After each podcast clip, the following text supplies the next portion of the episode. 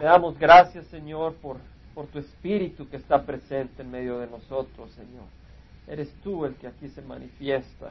Y ahora te rogamos, Señor, que tú apartes a este instrumento indigno, Señor. Que solo tu palabra fluye, prepara nuestros corazones, Padre. Y todo aquel que escuche tu palabra, Señor, sea tocado por tu amor, Señor. Porque tú no viniste a juzgar al mundo, sino para que el mundo, por medio de la fe en Cristo Jesús, sea salvo, Señor. Ya vendrá el tiempo en que tú vendrás a juzgar, pero ahora, Señor, tú has venido a dar vida, Señor. Gracias y queremos aprovechar esta oportunidad para recibir más de ti. En nombre de Cristo Jesús, amén. Juan 3:22 dice, después de esto vino Jesús con sus discípulos a la tierra de Judea y estaba ahí con ellos y bautizaba. El Señor Jesús estaba con sus discípulos y antes de irse, antes de ascender a los cielos, digo, y estoy con ustedes hasta el fin de los tiempos. El Señor Jesús no nos abandona, está con nosotros. La obra no es del, de un grupo sin Cristo, la obra es de Cristo. ¿Entendemos? Y bautizaba. Jesús bautizaba, decía el versículo 22. Y si vemos el versículo 26, 26, los, los discípulos de Juan vinieron a Juan, de Juan Bautista, y le dijeron, Rabbi, mira, el que estaba contigo al otro lado de Jordán, de quien diste testimonio, Juan Bautista dio testimonio de Jesús. Aquí viene el Cordero de Dios que quita el pecado del mundo. Aquí vienen los discípulos de Juan y le dicen, mira, el que estaba contigo al otro lado del Jordán, de quien diste testimonio, está bautizando y todos van a él. O sea que aquí la Biblia claramente nos dice que Jesús bautizaba. Pero luego vemos en el capítulo 4, versículo 2, que no era Jesús el que bautizaba, sino sus discípulos. Porque en el 4.2 dice, aunque Jesús mismo no bautizaba sino sus discípulos. La Biblia no se contradice. Cuando los discípulos están bautizando porque Jesús lo ordena, ¿quién es el que realmente bautiza? Jesús. Y así nosotros, los que hemos venido a Cristo, somos instrumentos del Señor Jesús. Y así el Señor bautiza hoy en día. Y así el Señor Jesús quiere usar nuestras bocas para dar palabra de ánimo, palabra de aliento. Y nosotros somos instrumentos del Señor y le pedimos al Señor que nos limpie para que seamos esos instrumentos que realmente vamos a ser usados por Él, instrumentos dignos del Señor, que Él nos pueda usar. Juan a 3.30 dice, Juan Bautista dijo, es necesario que Él crezca y que yo disminuya. O sea, Juan reconocía de que no es el hombre el que debe de llenarlo todo, sino Cristo Jesús. Luego nos meditamos la vez pasada sobre Mateo, Mateo 28, 19, donde el Señor Jesús da la comisión a la iglesia, la gran comisión. Mateo fue un discípulo, fue un apóstol de Jesucristo. Por cierto, era un, era un ah, cobrador de impuestos. Y Mateo, cuando recibió el llamado de Jesús, dejó todo su dinero ahí, como predicaba, creo yo, este domingo Pastor Pancho dejó todo su dinero y siguió al Señor Jesús. Y aquí vemos lo que escribe Mateo, versículo 19. Jesús dice, Ir pues y hacer discípulos de todas las naciones. ¿Qué les dice el Señor Jesús antes de subir? Hacer discípulos de todas las naciones. Y discípulo significa que, lo estudiamos la vez pasada. Estudiante. Estudiante, aprendiz. Alguien que aprende. O sea, hacer estudiantes. No dice hacer grandes figuras a ser estudiantes. Eso es lo que somos nosotros. Aquí yo soy estudiante y cada uno de nosotros aquí somos estudiantes. Un estudiante no solo escucha, aprende. ¿Verdad? Uno trata, un estudiante para aprender a manejar no solo lee cómo aprender a manejar, se monta en el carro y trata. Y así nosotros somos estudiantes, escuchamos lo que el Señor nos dice y tratamos de aplicarlo en nuestras vidas. ¿Verdad? Y fallamos. Pero el Señor nos va enseñando. Somos estudiantes, no hemos llegado. Seguimos estudiando. Ir pues y hacer discípulos de todas las naciones, bautizándolos en el nombre del Padre y del Hijo y del Espíritu Santo. O sea que había que bautizar a los discípulos en el nombre de la Santísima Trinidad, o sea, en el nombre de Dios.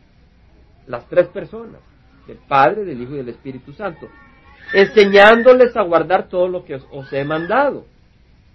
Y aquí yo estoy con vosotros todos los días hasta el fin del mundo. El Señor Jesús está con nosotros. ¿Por medio de quién? Del Espíritu Santo. Aquí está el Señor Jesús. No lo podemos ver con los ojos, pero es una realidad. Y si nosotros podemos captar esa realidad, vamos a ser muy gozosos. Si sabemos que Jesús, el creador del universo, está con nosotros. Ahora, vamos a enfatizar y vamos a meditar un poco sobre el bautizo. Recordamos la vez pasada o estudiamos que bautizo viene de la palabra bapto en el griego, que quiere decir cubrir totalmente de un líquido.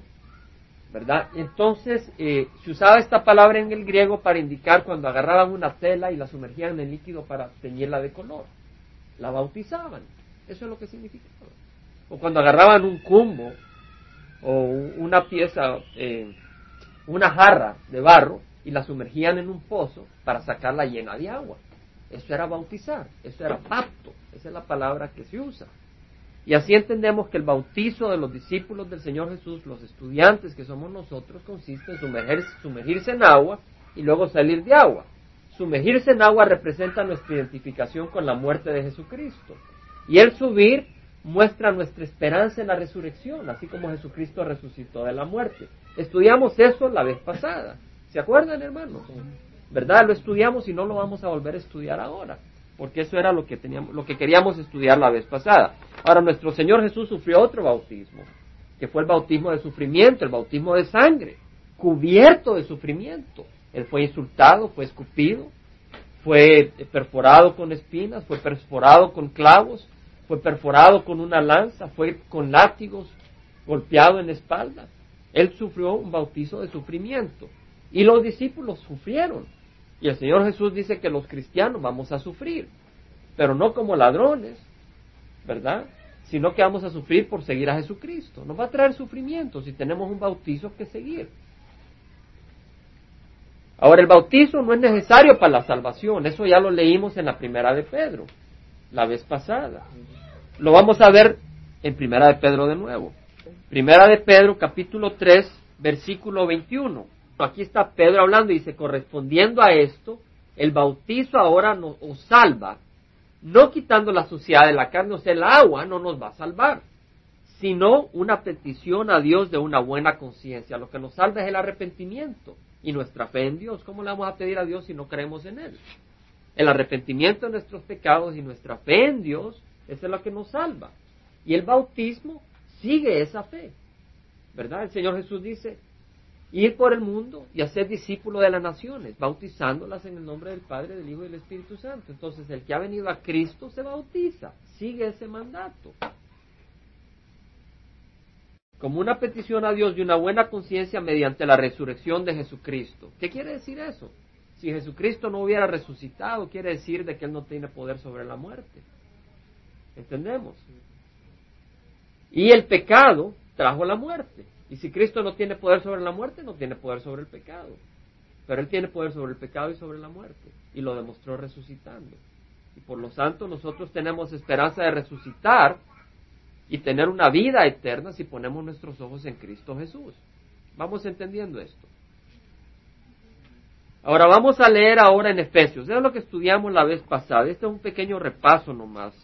Y sería bueno poder volver a estudiarlo, pero eh, los versos bíblicos los podemos estudiar y reestudiar y siempre hallaremos nuevas luces. Pero vamos a ver Efesios. Efesios 4, ya lo encontramos, hermanos. Ah, versículo 1. Dice lo siguiente. Yo pues, prisionero del Señor.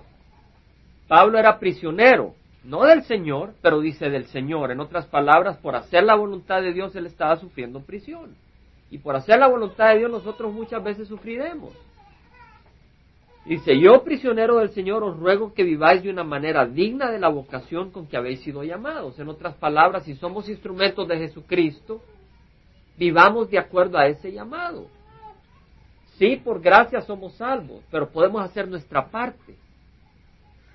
No de añadir a nuestra salvación, pero nuestra parte porque amamos a Dios para caminar en la luz. En otras palabras, tratar de mordernos la lengua cuando nos enojamos y queremos decir lo que no debemos.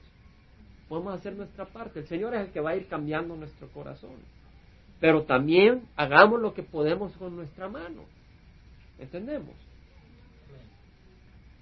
Eh, si yo tengo problemas con el alcohol, puedo hacer mi parte.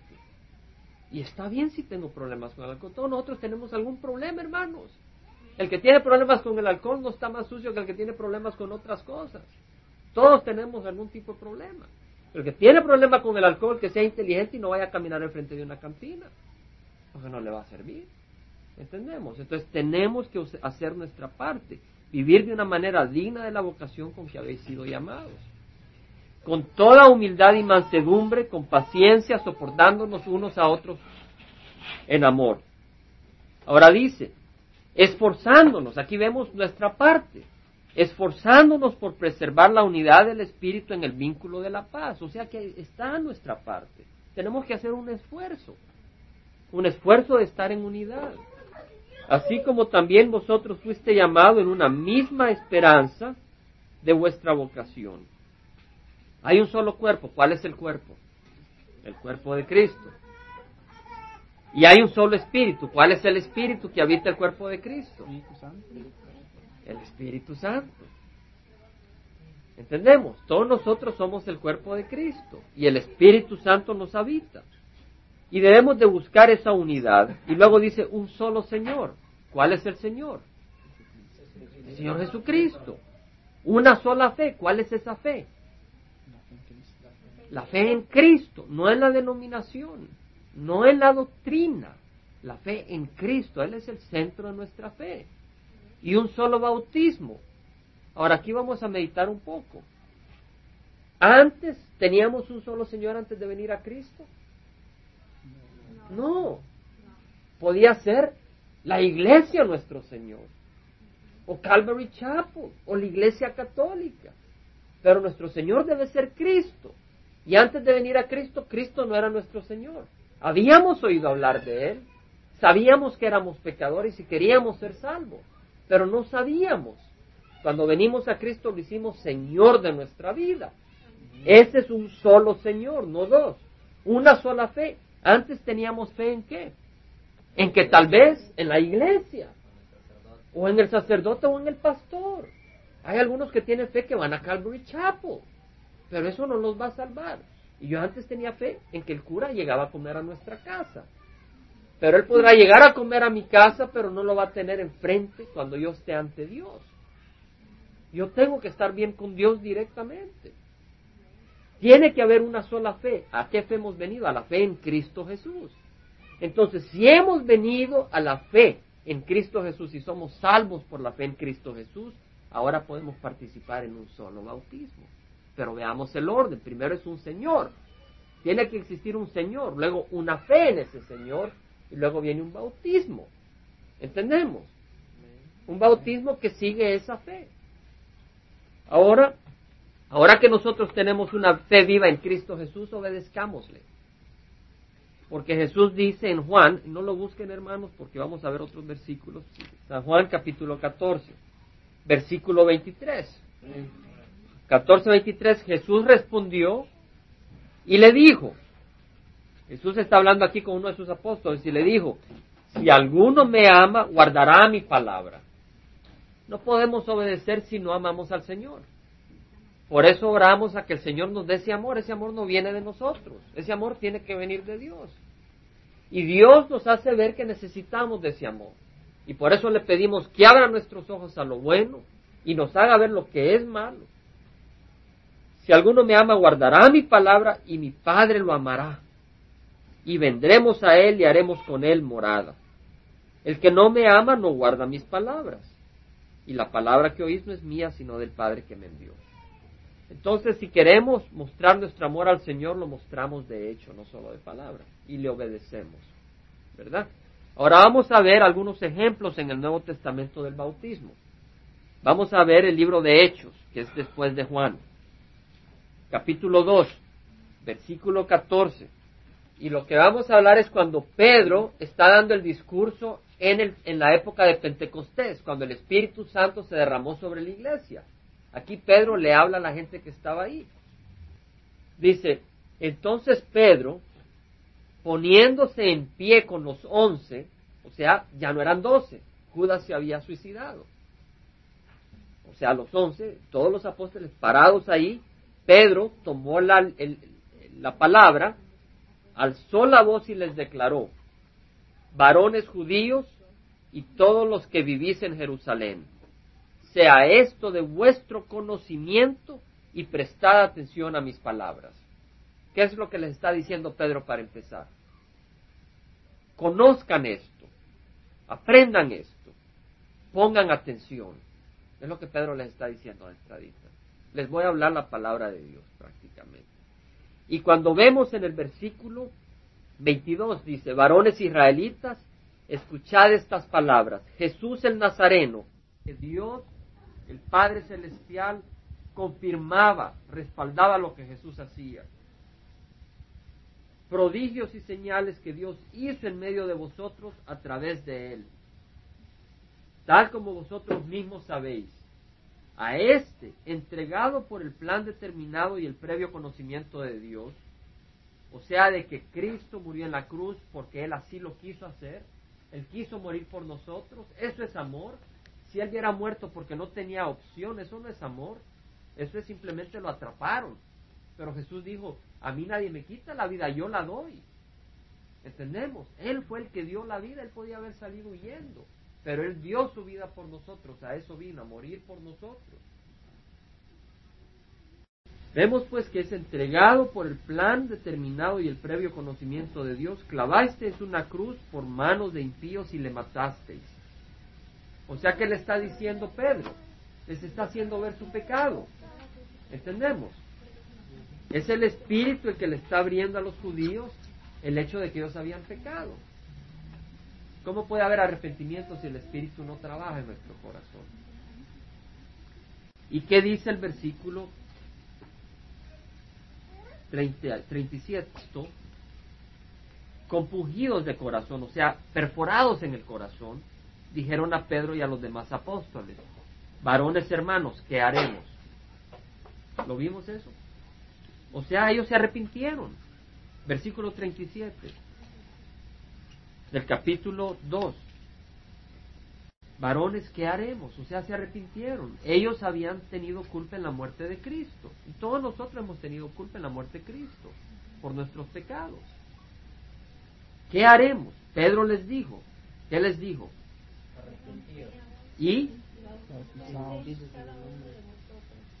veamos, gentíos y luego sed bautizados cada uno de vosotros en el nombre de Jesucristo para perdón de vuestros pecados y recibiréis el don del Espíritu Santo. La salvación es por fe. Pero Jesucristo dio el mandato, y hacer discípulos por el mundo, bautizándolos en el nombre del Padre, del Hijo y del Espíritu Santo. ¿Entendemos? Y porque Jesús dio ese mandato, cuando Pedro dio el Evangelio, ¿qué dijo? Bautícense, arrepientíos y sed bautizados. Ahora veamos qué pasa en el versículo 41. Perdón, en el versículo 40. Solemnemente, con seriedad. El Evangelio es cosa seria, no es cosa de broma. ¿Quién testificaba con seriedad? Pedro. Y les exhortaba diciendo, sed salvos de esta perversa generación. O sea, escapad del juicio que viene. Y los que habían recibido su palabra, ¿qué pasó? Fueron bautizados. Los que habían recibido, no los que habían oído, simplemente los que habían recibido su palabra fueron bautizados. ¿Y cuántos se añadieron en aquel día? Tres mil almas. Tres mil personas. Y ahí no habían micrófonos. Ahí no habían computadoras. Y sin embargo, tres mil personas vinieron al Señor. Y están bien los micrófonos. Y están bien las computadoras. Pero se arrepintieron, fueron perdonados y se bautizaron mostraron esa obediencia, un corazón obediente, realmente cortados de corazón. Vamos a ver en Hechos, capítulo 16, a Filipos, es un, es un lugar en Macedonia, que es una ciudad principal de la provincia de Macedonia, una colonia romana, en esta ciudad nos quedamos por varios días. Ahí estaba Lucas, porque dice, nos quedamos. Y Lucas fue el que escribió el libro de los Hechos. Ahí estaba Lucas, ahí estaba Pablo. Y en el día de reposo salimos fuera de la puerta a la orilla de un río, donde pensábamos que habría un lugar de oración. Versículo 13. Nos sentamos y comenzamos a hablar a las mujeres que se habían reunido.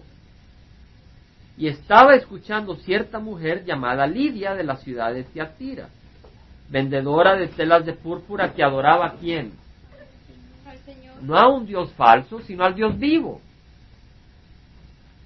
Y el Señor abrió su corazón para que recibiera lo que a Pablo decía. Cuando ella y su familia se bautizaron, nos rogó diciendo, si creéis que soy fiel al Señor, venid a mi casa y quedaos en ella. Vemos la humildad de Lidia. Si creéis que soy fiel al Señor, venid a mi casa. Era una mujer humilde. Pero también veamos su corazón. Ella adoraba a Dios. Ella creía que existía el Dios vivo, el Dios de los judíos. Y cuando oyó el mensaje de Pablo, lo recibió. Pero lo recibió con obediencia. ¿Por qué? Porque ¿qué vemos que le dijo Pablo? Que se tenía que bautizar. Porque vemos que ella se bautizó. Cuando ella y su familia se bautizaron, nos rogó diciendo, si creéis que soy fiel al Señor, venid a mi casa. O sea que el mensaje que Pablo les dio fue el de venir a Cristo, Jesús. Pero el bautizo también se lo mencionaban. No es necesario el bautizo para salvación, pero es una parte del Evangelio de Jesucristo. Y de hacer discípulos de las naciones bautizándolos en el nombre del Padre, del Hijo y del Espíritu Santo. Ahora, ¿cómo puede un tierno ser discípulo? Si ni se arrepentir. Crucificamos nuestra naturaleza en la cruz. Es una cuestión de decisión que nos da el poder para vivir en victoria día a día. ¿Quién es? Es el Espíritu Santo. ¿Entendemos? Es el que nos va dando el poder. Pero al salir de esa agua estamos mostrando nuestra esperanza de ser resucitados. El tierno no puede entender eso. Y sucedió que mientras íbamos al lugar de oración nos salió al encuentro una muchacha esclava que tenía espíritu de adivinación la cual daba grandes ganancias a sus amos adivinando. Había una muchacha ahí, en Filipos, que adivinaba. Y la gente decía, wow, y le daban Pablo y a nosotros gritaba diciendo, estos hombres son siervos del Dios Altísimo, quienes os proclaman el camino de salvación. ¿Es cierto o falso lo que decía la muchacha? Cierto. Cierto. Y esto lo hacía por muchos días, mas desagradando esto a Pablo, se volvió y dijo al Espíritu, te ordeno en el nombre de Jesucristo que salgas de ella. Y salió en aquel mismo momento. Ella decía la verdad, pero la decía no por el Espíritu Santo, sino por quién? Por un demonio. Y ese demonio, si Pablo caía en la trampa y decía, fabuloso, esta muchacha nos reconoce. ¿Entendemos? Y viene Pablo y se asocia con esta muchacha que está está diciendo algo no porque tenga Cristo, sino porque tenía un demonio, en el momento menos oportuno, Satanás destruye la obra que Pablo está haciendo. ¿Entendemos? Pablo no puso su fe en esa muchacha. La fe de Pablo estaba en Cristo. Y el Espíritu le advirtió a esa muchacha, está diciendo eso no porque viene en nombre de Cristo, sino porque tiene un demonio. ¿Cómo sabía Pablo que era un demonio? Porque esa muchacha adivinaba y ganaba dinero adivinando y eso no es práctica que viene de Dios. Entonces Pablo sabía que no podía habitar un demonio y Cristo en el mismo lugar. Entonces exorcizó a la muchacha. Pero ¿qué le ocurrió? Lo golpearon. Y después de darle muchos azotes, lo echaron en la cárcel ordenando al carcelero que los guardara con seguridad. El cual, habiendo recibido esa orden, los echó en el calabozo interior y les aseguró los pies en el cepo estaban en una prisión, sangrados, golpeados. ¿Por qué? Por seguir a Cristo. Hermanos, aquí los que hemos venido a seguir a Cristo vamos a recibir sufrimiento, pero tenemos vida eterna y tenemos un tesoro esperándonos. Y las luchas y las victorias espirituales son claras. Veamos el versículo 25. Por eso digo, no estamos aquí por accidente. Ni lo digo para que nuestro hermano se sienta obligado a venir. Lo digo para compartir mi gozo, porque sé que somos indignos, pero aunque somos indignos, el Señor nos pone juntos y nos toca y nos usa. Por eso venimos a estudiar la palabra de Dios. Y Él nos va limpiando, pero ante Dios, ¿cómo somos? Perfectos. Si hemos recibido a Cristo, estamos lavados con la sangre de Cristo. Y Él lo que está haciendo es trabajando en nuestras vidas y cambiándonos. Pero aquí no hay nadie más que nadie. En Cristo somos hermanos. Y Cristo está trabajando con cada uno de nosotros, los que le hemos recibido. Y los que no le han recibido, Cristo está trabajando para que vean quién es Cristo y lo puedan recibir en espíritu y verdad. No por obligación, sino con gozo. ¿Entendemos? Versículo 25. Como a medianoche Pablo y Silas oraban y cantaban himnos a Dios y los presos los escuchaban. ¿Quiénes escuchaban el Evangelio? Y así nosotros estábamos presos y escuchamos el Evangelio. Y Cristo nos dio libertad. De repente se produjo un gran terremoto. Cuando escuchamos el Evangelio se produce un terremoto en nuestras vidas. Ya no somos iguales cuando lo escuchamos de verdad. Se, caen las paredes de la religión de tal manera que los cimientos de la cárcel fueron sacudidos. ¿Acaso estamos nosotros en una cárcel? Los, cimientos de esa cárcel son sacudidos por el poder del Evangelio. Y si hemos venido a Cristo y tenemos áreas donde tenemos problemas, esos cimientos son sacudidos a la medida que vamos recibiendo y probando y saboreando el Evangelio de Dios, mis hermanos. Al instante se abrieron las puertas. ¿Qué se abre cuando recibimos el Evangelio? Las puertas del reino de los cielos. Y las cadenas de todos se soltaron. Cristo dijo a los, a los judíos que habían creído en Él, si ustedes permanecen en mis palabras, sois verdaderamente mis discípulos. Y conoceréis la verdad y la verdad os hará libres. Al despertar el carcelero y ver abiertas todas las puertas de la cárcel, sacó su espada y se iba a matar, porque en ese tiempo uno no podía perder a un, a un reo. Entonces él pidió luz y se precipitó adentro, y temblando se postró ante Pablo y Silas, temblando, vio el poder de Dios. Y después de sacarlo dijo, señores, ¿qué debo hacer para ser salvo? Él vio el poder de Dios y dijo, ¿qué debo de hacer para ser salvo? Ellos respondieron, cree en el Señor Jesús y serás salvo tú y toda tu casa. Ahora, mis hermanos, no les está diciendo de que si Jaime es, salvo, toda la familia de Jaime se va a salvar. No es eso lo que está diciendo. Pongamos atención. Si tú y tu casa creen en el Señor Jesús, serán salvos. Si no, la salvación ya es familiar. Pero la salvación es personal. Yo tengo que creer en Cristo Jesús para ser salvo. Tenemos que entender eso. Si yo me salvo y soy salvo por la misericordia de Dios, eso no garantiza que mis hermanos se van a salvar.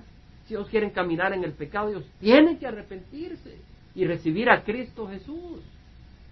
Porque ¿qué dice? Le hablaron la palabra del Señor a él y a todos los que estaban en su casa. Y él los tomó en aquella misma hora de la noche y les lavó las heridas enseguida fue bautizado él y todos los suyos. Llevándolos a su hogar les dio de comer y se regocijó grandemente por haber creído en Dios con todos los suyos. Toda su familia creyó. Al venir a Cristo, Cristo empieza a trabajar en nuestras familias. Pero hermanos, también la palabra de Dios trae división en los hogares, trae división en las familias. Y hay una batalla espiritual. Cuando nadie en un hogar estaba en Cristo, no había batalla, todos le pertenecíamos a Satanás.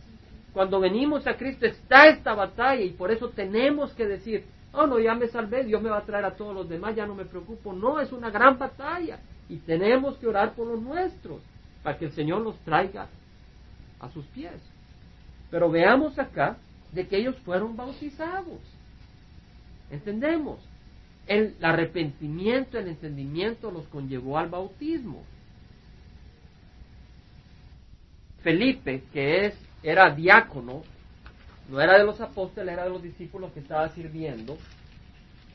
Felipe, después de, que Dios lo usó poderosamente en Samaria para que la gente viniera al Señor, un ángel del Señor le habla a Felipe diciendo, levántate y ve hacia el sur al camino que desciende de Jerusalén a Gaza.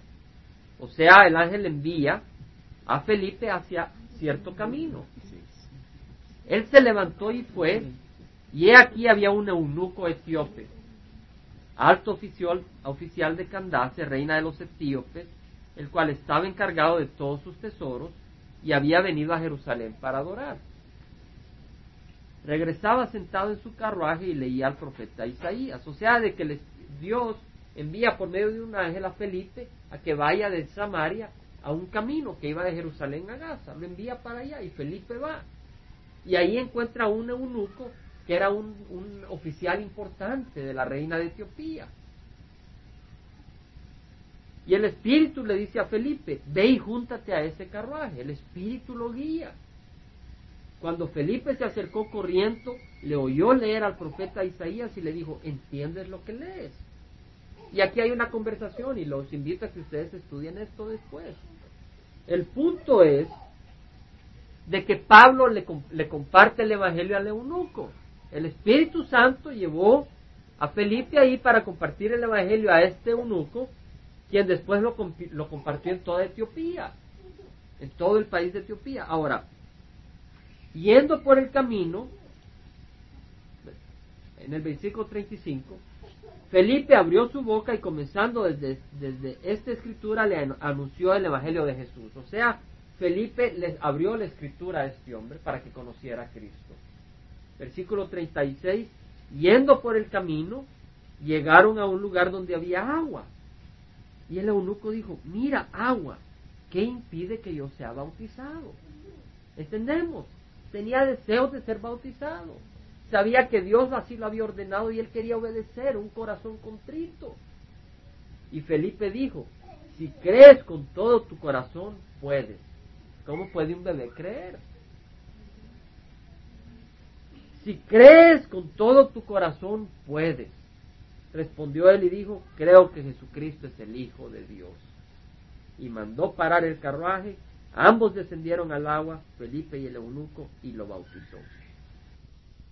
El mensaje acá es que yo creo, hermanos, en base a las escrituras, que el bautizo no es requisito para salvación, sino el que murió a la derecha del Cristo no se viera salvado. Y Jesucristo le dijo, te digo que hoy mismo estarás conmigo en el paraíso, por su fe. La fe que salva al hombre, esa fe también nos hace ver que tenemos que caminar en obediencia.